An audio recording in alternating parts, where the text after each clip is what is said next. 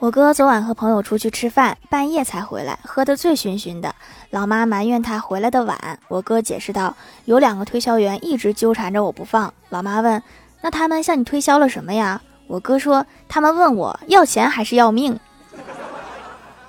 你好像遇到了劫道的呀。